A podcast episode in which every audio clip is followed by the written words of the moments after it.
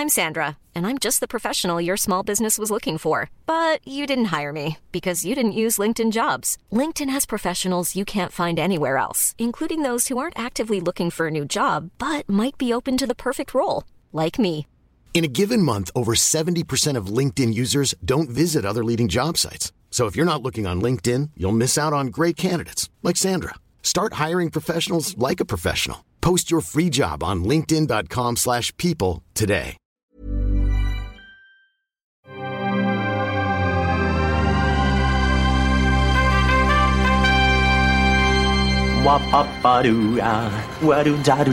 Steven, arrête s'il te plaît, j'ai jamais pu encadrer Michel Legrand. Salut Ciné, votre rendez-vous avec le cinéma présentement euh, décliné sous sa forme extra ball et une nouvelle fois réuni en public euh, au Club de l'Étoile à Paris pour une nouvelle séance de projection. Ce- cette semaine, on va regarder euh, AI euh, de Steven Spielberg et on va en causer avec mon camarade Rafik Djoumi. Salut Rafik. Salut Thomas. C'est nos ciné extra ball spécial AI et c'est parti.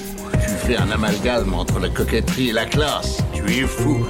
Enfin, si ça te plaît. Rafik, quelque chose me dit que on va peut-être parler aussi un petit peu de Stanley Kubrick.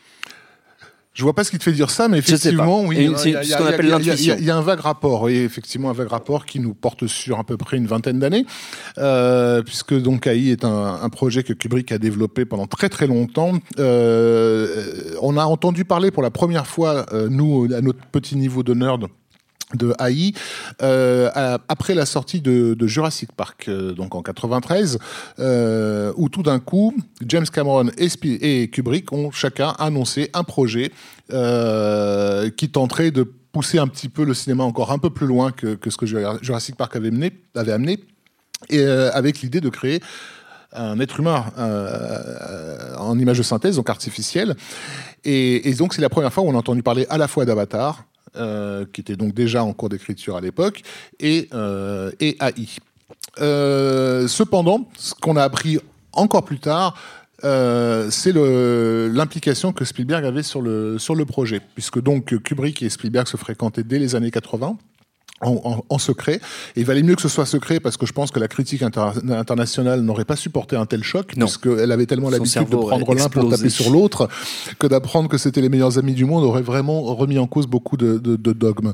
Euh, et en fait, euh, de temps en temps, ben, Kubrick aimait bien demander l'avis de Spielberg sur certaines, euh, certains, euh, certaines choses. Et sur un film comme AI, il, il- il- il a poussé le bouchon jusqu'à exiger que Spielberg ait dans sa chambre un fax, une ligne secrète de fax où il pouvait lui envoyer euh, dessins de pré-prod, etc., que, et auquel Spielberg pouvait. Bon, bref. Et la femme de Spielberg, c'était c'est, euh, de détester cette machine parce que évidemment avec le décalage horaire, c'était Oui, la nuit que le, fax, voilà, que le fax arrivait et que Spielberg se levait en robe de chambre pour aller choper les trucs. Euh, donc ça, on sait pas très bien combien d'années ça a duré, mais ça- on est encore au au milieu des années 90. Euh, et euh, euh, la technologie n'étant évidemment pas au point, le projet est sans cesse, euh, sans cesse euh, reporté. Néanmoins, connaissant Kubrick, on sait qu'il y a eu un travail phénoménal qui a été, qui a été abattu. Et, et à la mort tragique de, de, de, de Kubrick, en fait, c'est euh, Christiane, sa femme, Christiane Kubrick, et Yann Arlan, euh, son beau-frère, qui ont euh, demandé à Spielberg de reprendre, le, de reprendre Le la main. Spielberg, au début, s'est complètement dégonflé parce qu'il se sentait absolument pas le, le droit Mm. moral de faire un film à la place euh, du maître. Et il a vraiment fallu l'insistance euh, de Yann Arlan, qui était convaincu que qu'avec lui pour le faire euh, Oui. à la hauteur de ce que Kubrick aurait, aurait souhaité euh, pour que le film puisse se faire. Sachant que Kubrick avait déjà de son vivant plusieurs fois fait remarquer à Christian ou à Yann Arlan que à son à son sens euh, Spielberg était capable de choses dont lui n'était pas capable. Il, il- en fait il admirait Spielberg pour sa capacité à, à, à- à atteindre le cœur des spectateurs. Euh, et Kubrick n'a jamais cherché que ça en fait. Il Oui. a vraiment cherché toujours à parler au public. Il se trouve que ces films sont un peu hermétiques pour pas mal de gens et font un peu peur, etc. Mais lui, son, son but, c'était quand même d'a- d'aller vers le public. Euh, et il admirait Spielberg pour cette capacité-là. C'est pour ça qu'il avait laissé tomber son projet Ariane Papers, euh, sur, voilà, qui, qui se passait durant l'Holocauste, considérant que seul Spielberg pouvait faire un film sur un, sur un tel sujet. Donc, euh, euh, quand Spielberg finit par entamer euh, Artificial Intelligence, il le fait donc avec tout ce travail euh, euh, qui a été qui a été réalisé au, au préalable. Et il y a aussi un, un- un aspect du film qui va lui qui lui est très proche, euh, qui est euh, le- la persistance du mythe de Pinocchio. Je, je parle de mythe, même si c'est un conte de fées, mais je vais expliquer Oui. pourquoi. Euh, considérant que enfin, Spielberg l'a toujours, a toujours considéré Pinocchio comme, quelque chose de fondamental dans sa propre euh, carrière. Et c'est une des raisons pour lesquelles il y avait déjà la chanson de Pinocchio dans, Rencontre du troisième type. C'est quelque chose qui lui est très intime. Hein. Euh, donc, donc le film que, que vous allez voir, qui traite, comme son titre l'indique, d'intelligence artificielle, a recours à la fois euh, au, au, mythe de, de, de, Pinocchio, mais aussi, dans la grande tradition kubrickienne, euh, une, une, relecture euh, assez savante de, de l'Ancien Testament. Euh, alors ça n'a pas vraiment été euh, remarqué, j'ai l'impression, à, à, la sortie du film, et on, on y viendra là, oui, à la sortie la sortie a été du, aussi du film. toute une épopée à voilà. elle-même, en elle-même.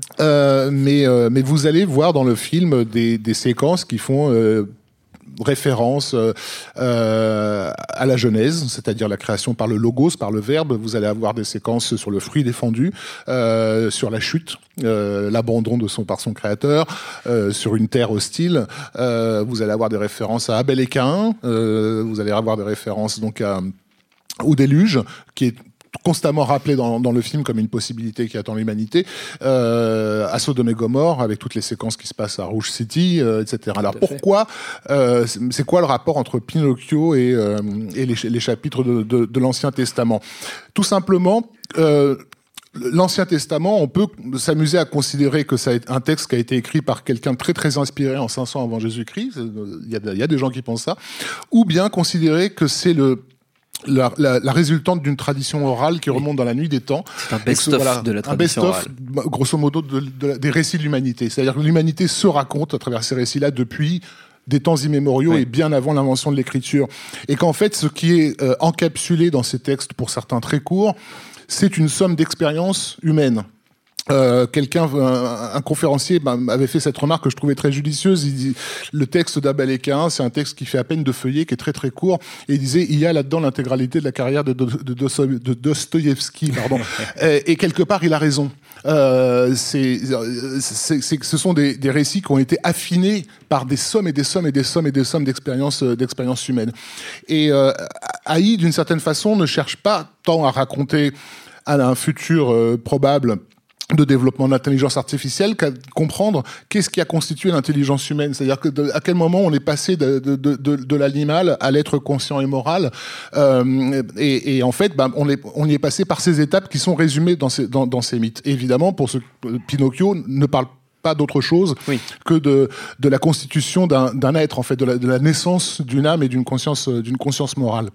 Donc, on voit à, à, ce que je suis en train de, de, de dire là qu'on a affaire à un projet qui, sur un plan, on va dire strictement intellectuel, a des ambitions manifestes, ce qui est pour le public et pour la critique no normal et attendu de la part de quelqu'un comme Kubrick, mais évidemment Totalement pas du tout anormal, attendu de la part d'un voilà. Spielberg. Spielberg. Euh, donc, euh, ce qui va se passer, c'est qu'effectivement Spielberg va tenter de s'approprier un, projet qui n'est pas le sien, qui a été au départ vraiment conçu pour quelqu'un d'autre, et, lui, sa, bah, sa façon de procéder, c'est de non pas de diluer, mais de, faire passer par l'émotion euh, les, mécanismes qui peuvent mener le spectateur à à s'éveiller à, à, une idée. Et là où, où, Kubrick avait plutôt tendance à lui imposer le symbole et à oui. lui dire en gros démerde-toi avec ça, ça, fait, ça fait l'effort d'aller voilà. vers, mmh. vers, le, vers, le, truc. Euh, et, et, et c'est là peut-être où, où, où, le film va être victime du, du nom de son, de son réalisateur, c'est que Haï va vraiment, pardon, euh, être accueilli comme euh, basiquement E.T. contre les robots. Quoi. Euh, la critique de l'époque n'a fait absolument aucun effort pour oui. regarder ce film euh, ou, ou, ou, le questionner. Déjà, elle a, elle a, commencé par considérer que c'était un film pour enfants parce que ça mettait en scène un enfant, ce qui est la chose la plus stupide au monde. Moi, c'est quelque chose que je ne montrerai absolument pas à mon gamin avant qu'il ait au moins 15 ans. Euh, c'est un des films les plus dépressifs euh, de, de, que j'ai pu voir, et pas seulement dans la carrière de, de Spielberg, mais des, un des films les plus dépressifs tout court. Les, si on commence à rentrer dans le film, on s'aperçoit que les enjeux qui, qui, le, qui le travaillent et qui ont trait à notre humanité sont d'un pessimisme euh, extrêmement alarmant. Quoi. Il est en train de nous, nous dire, mais peut-être que votre quête n'a absolument aucun sens en dehors de celui que vous lui donnez. Quoi. Et ça, c'est terrible comme, euh, comme message Spielberg, parce que c'est Spielberg arrive à rendre ça euh, digeste, hein, mais c'est super dur. Et il y a un seul pays, alors je ne sais pas si c'est la Suède ou la Finlande, il faudra que je vérifie, j'ai l'impression qu'il y a un seul pays où ils ont compris ce qu'était le film et il a été interdit au moins de 16 ans. là-bas. Euh, et ça fait rire tout le monde à l'époque. Ah, ah, ils sont cons, ils ont interdit un film pour enfants, ils l'ont interdit au moins de 16 ans. Non, ils ont juste regardé le film, c'est tout.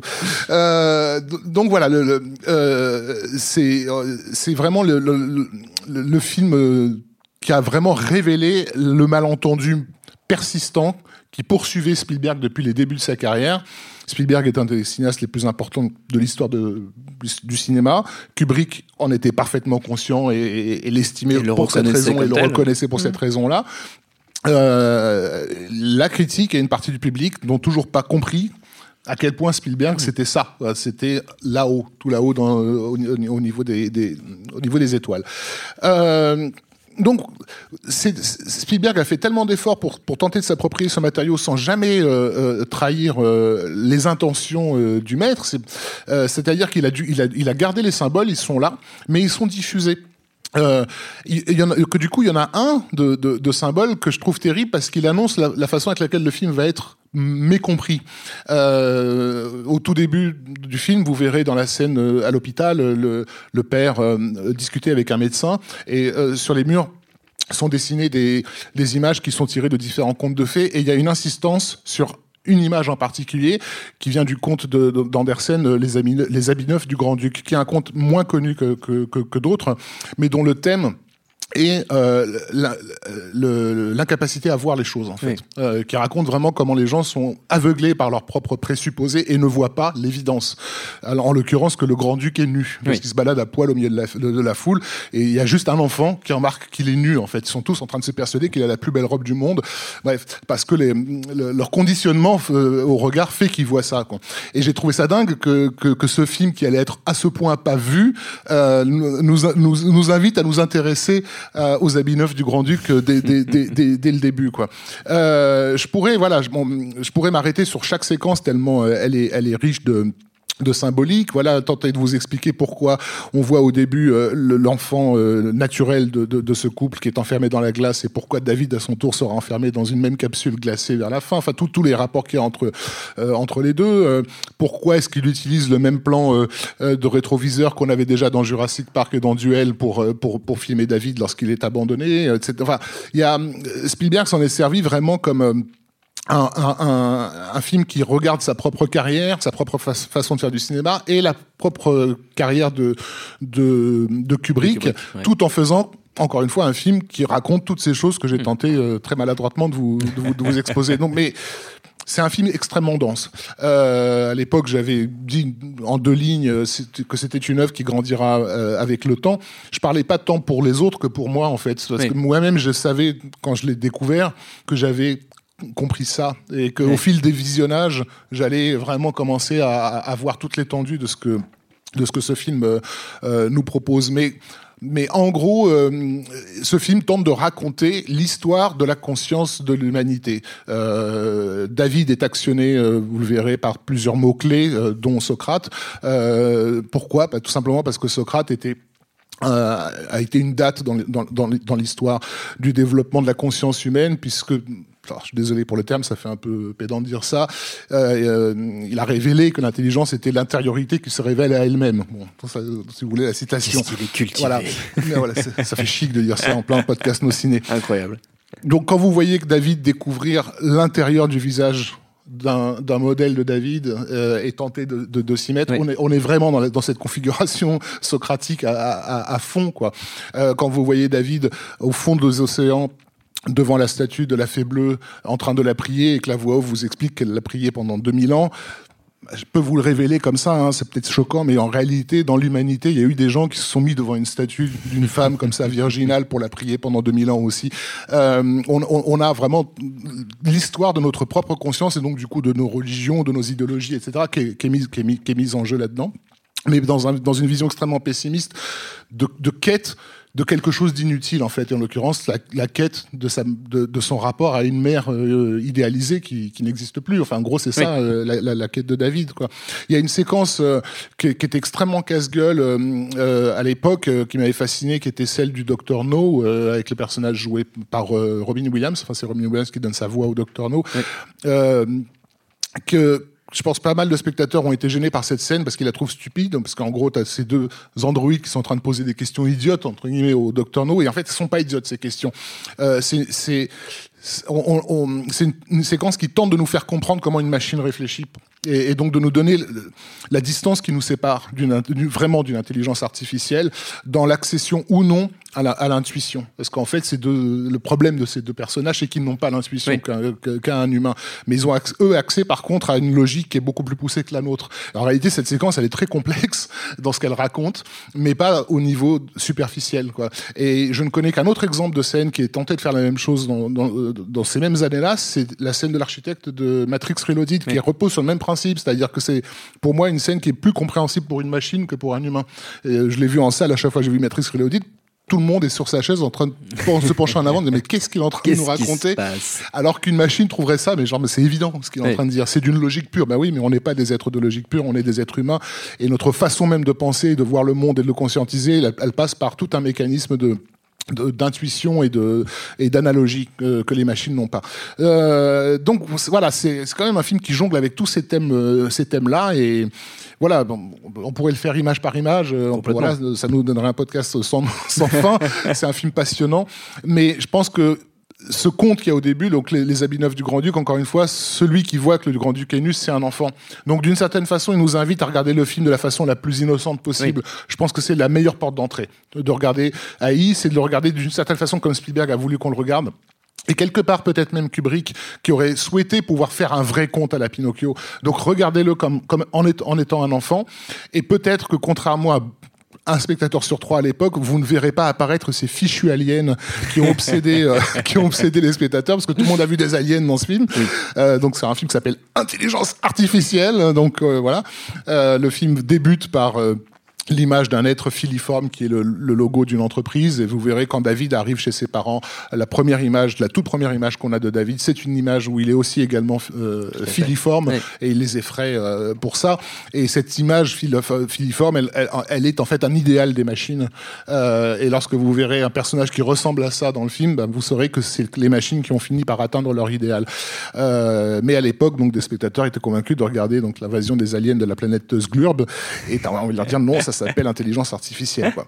Euh, mais c'est vraiment le malentendu qui a concouru à ce film a, a, révélé beaucoup de choses sur le sur le rapport de, de Spielberg à la, à la, critique et à une partie de son public et, et, et a eu des conséquences. Moi, à l'époque, j'avais euh, interviewé la, la productrice Bonnie Curtis Bon, déjà, qui m'a confirmé euh, le travail obsessionnel qu'avait été ce, ce film-là. Hein. Elle, me disait, en plus, elle était enceinte, la pauvre, à l'époque où le film se faisait. Elle me disait qu'il faut pouvoir euh, tenir le coup quand, quand Steven vous appelle à, 3 heures du matin, du matin pour vous demander euh, un, un abat-jour avec une couleur extrêmement spécifique. parce que bon, parce que vous vous retrouvez dans le 4x4 à, traverser tous les états du pays à trouver un magasin ouvert. Un abat-jour. de cette couleur-là spécifiquement. Couleur Mais ça donnait une idée donc de l'obsession du personnage qui dormait pas la nuit, qui bossait là-dessus, mais aussi de la précision de sa mise en scène, parce que évidemment tout le monde, enfin tous les tous ceux qui s'intéressent au cinéma savent que le mythe autour de Kubrick, c'est que c'était le réalisateur le plus maniaque de tous les temps, que, voilà, qu'il n'y avait pas un seul euh, grain de riz dans, dans, dans le plan qui n'avait pas été précisément calculé. Donc Spielberg se retrouve aussi à, à, devoir se mettre à ce niveau-là, euh, et c'est pas quelqu'un de, de, de maniaco-dépressif comme l'était comme l'était Kubrick. Donc euh, donc il a vraiment il a il, il a été immergé là-dedans. Et quand il a vu, en définitive, que ce que le public, une partie du public et, de la critique avaient reçu, c'était E.T. contre les robots, ça a été un, un déchirement pour lui. Alors ça, se, ça se ressent quelques années plus tard. Exactement. Bonnie Curtis, notamment Bonnie Curtis, l'interview était un peu délicate parce que j'essayais de lui faire dire les mots et elle voulait pas les dire. Mais bon, alors, en réalité, elle, me parlait de dépression nerveuse. Hein. Euh, il n'était pas venu faire la promo, etc. Il était super mal. Euh, et effectivement, dans les films suivants, qu'est-ce qu'on a vu pour la première fois de sa carrière Il a commencé à faire des films où, en gros, il disait aux spectateurs démerde-toi. Ce qui n'est en fait jamais arrivé. C'est toujours quelqu'un qui allait vers les, vers, les gens. Mais des Minority Report, la Garde du Monde, etc. Il y a vraiment des ou Munich ou des tas de films. il a plus peur aujourd'hui de ne pas être compris. Avant, c'était une obsession. Il fallait que tout le monde comprenne ce qu'il ce faisait. À partir d'ahí, c'est bon, bah s'ils peuvent pas comprendre, tant pis, quoi. Je vais faire mon truc. Hmm. Donc ça l'a, euh, ça l'a fait grandir, mais d'une façon assez douloureuse. Euh, donc voilà le, aussi le, rôle que ce film aura joué dans. Hmm dans sa carrière. Et il aura remis des décennies avant de, on va dire, réaffirmer, recréer haut et fort son, son affiliation à Kubrick. Oui, ça a attendu oui. Ready Player One, Oui, où, il se, où il s'est remis dans les pas de, de Shining. En sale gosse. En sale gosse. En sale gosse. Ouais, on- ouais, ouais. Avec ce côté. Avec de- ce côté doigt Je d'honneur. ne le euh, respecte pas voilà. parce que je sais que je peux pas le respecter. Ouais. Ouais, tout à fait. Euh, ce qui n'était effectivement pas du tout le cas quand, quand, quand il a fait AI. Il l'a fait en état de flip, quoi, du genre, je travaille dans l'œuvre, dans les pas du grand maître, quoi. J'ose même pas imaginer comment on peut vivre un truc pareil. quoi. Euh, donc voilà, c'est un film important à- dans la carrière de Spielberg. C'est un film important dans, dans l'histoire du cinéma tout simplement. Il est aussi peut-être effectivement arrivé à une époque un peu délicate puisque donc euh, septembre 2001, on va dire qu'il s'est passé quelques trucs Oui. dans le monde qu'on fait que bon, il y avait des- un peu un basculement de, de beaucoup de choses euh, qui ont été mises en jeu que comment dire que le l'innocence de David à, nous, à, à- vouloir nous parler d'un futur euh, d'un futur probable qui n'était pas des plus des plus optimistes. C'était peut-être pas dans voilà dans la Dans la temps. ligne de mire. On a préféré Fast and Furious. Euh, donc euh, donc voilà je vous invite ce soir à, à, à- à découvrir un, un film qui est vraiment un film de Spielberg et Kubrick. Euh, on peut pas détacher les, les, les deux c'est leur alliance. Euh, un film que peut-être vous ne comprendrez pas dans sa totalité. C'est pas la peine d'aller chercher au fin fond de l'image tel détail etc ça viendra avec le temps Euh, c'est un film qui se voilà, qui peut s'apprécier euh, de façon de façon multiple. Et je pense que la façon la plus simple d'y pénétrer, c'est euh, d'avoir les yeux d'un enfant pour voir petit à petit que le grand duc est nu. Magnifique. Rafik, bon, je propose qu'on le regarde, le film. Maintenant, on est prêt. Je pense qu'on est, on est à 100%. Merci beaucoup. Merci. Rafik, merci au Club de l'Étoile et au public, évidemment, pour l'accueil. Binge.audio pour toutes les infos utiles. Puis on vous dit à très vite. Je préfère partir plutôt que d'entendre ça, plutôt que d'être sourd. Binge.